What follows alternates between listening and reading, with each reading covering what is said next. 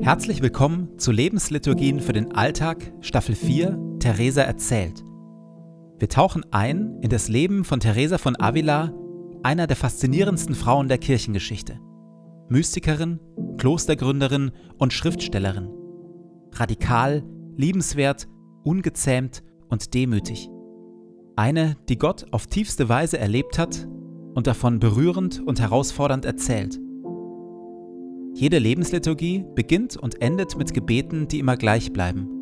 Biografische Erzählungen und Impulse in der Mitte wechseln.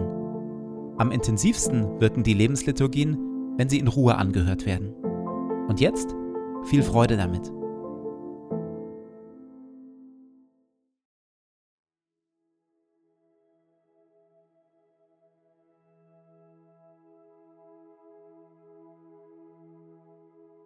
Zu Beginn meines Betens lege ich zur Seite, was mich beschäftigt, und lasse es ruhig werden in mir.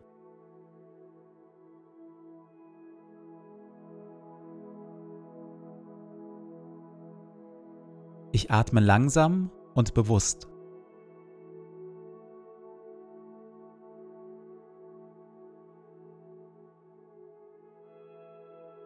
Ich sammle mich und bin ganz da.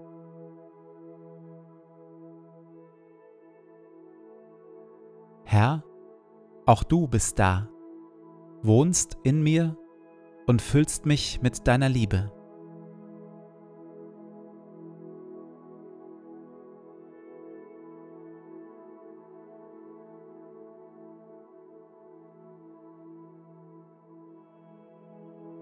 Ein Gebet von Paulus. Und so kniee ich nieder vor dem Vater, dem wahren Ursprung von allem, der unerschöpflich reich ist an Macht und Herrlichkeit. Mein Gebet ist, dass Christus aufgrund des Glaubens in euren Herzen wohnt und euer Leben fest in der Liebe verwurzelt ist. Das wird euch dazu befähigen, die Liebe Christi zu erfassen in all ihren Dimensionen, in voller Breite, in voller Länge, in ganzer Tiefe und all ihrer Höhe. Ja, ich bete darum, dass ihr seine Liebe versteht, die doch weit über alles Verstehen hinausreicht, und dass ihr auf diese Weise mehr und mehr mit der ganzen Fülle des Lebens erfüllt werdet, das bei Gott zu finden ist. Ihm, der mit seiner unerschöpflichen Kraft in uns am Werk ist und unendlich viel mehr zu tun vermag, als wir erbitten oder begreifen können, ihm gebührt durch Jesus Christus die Ehre in der Gemeinde von Generation zu Generation und für immer und ewig. Amen.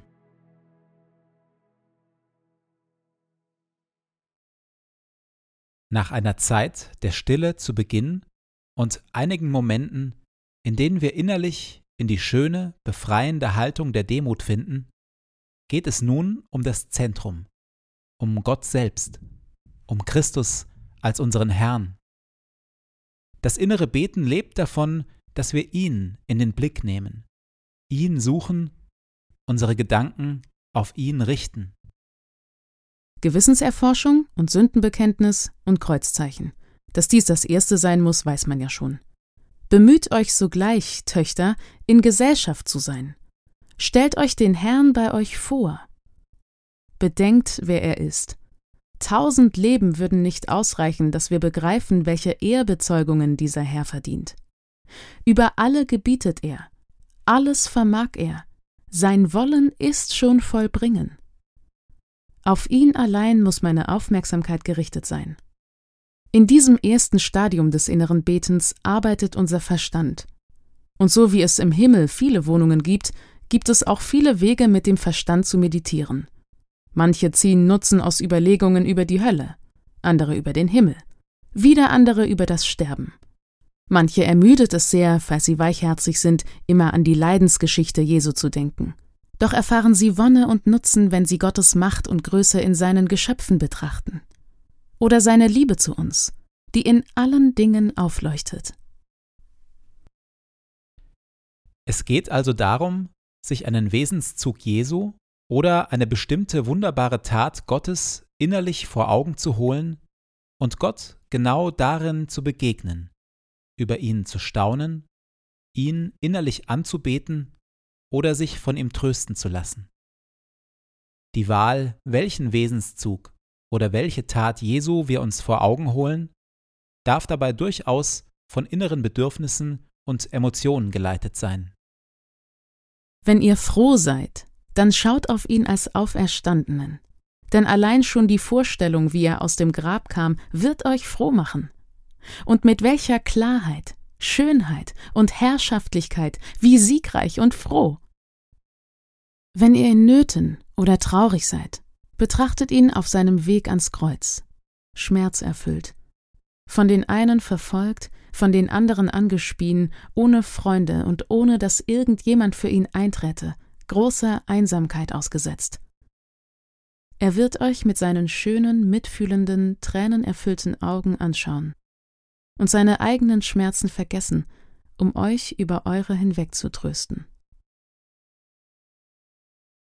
Ein solch bewusstes, meditierendes Beten braucht innere Konzentration und Kraft. Aus diesem Grund schreibt Theresa Doch sollte man sich nicht immer damit ermüden, über Christus nachzudenken, sondern auch einfach bei ihm verweilen und mit dem Verstand schweigen.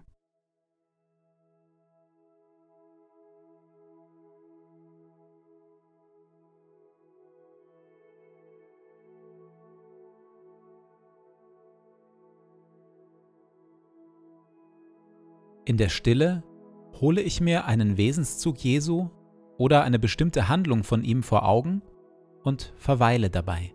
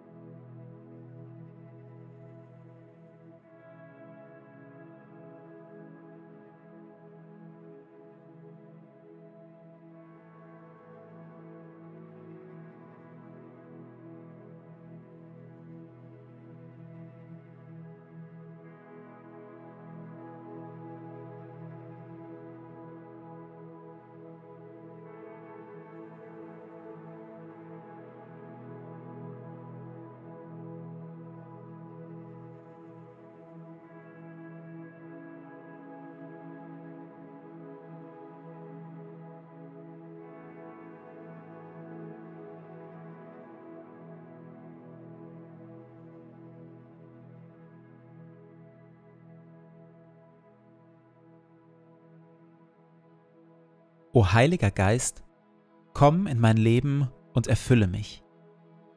Ich für mich bin nichts weiter als ein leeres, zerbrechliches Gefäß. Erfülle mich, auf dass ich ein Leben aus deiner Kraft lebe. Ein Leben voller Güte und Wahrheit. Ein Leben voller Schönheit und Liebe. Ein Leben voller Weisheit, Geduld und Stärke aber vor allem lass Christus in mir Gestalt gewinnen. Hilf den Thron in meinem Herzen räumen und mache Christus zu meinem Freund und König, auf dass wir eine Einheit werden, er in mir und ich in ihm, heute und an allen Tagen und in Ewigkeit. Amen.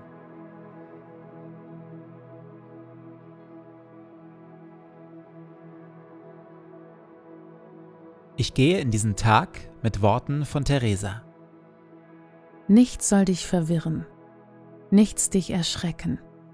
Alles vergeht. Gott aber ändert sich nicht. Gott alleine genügt.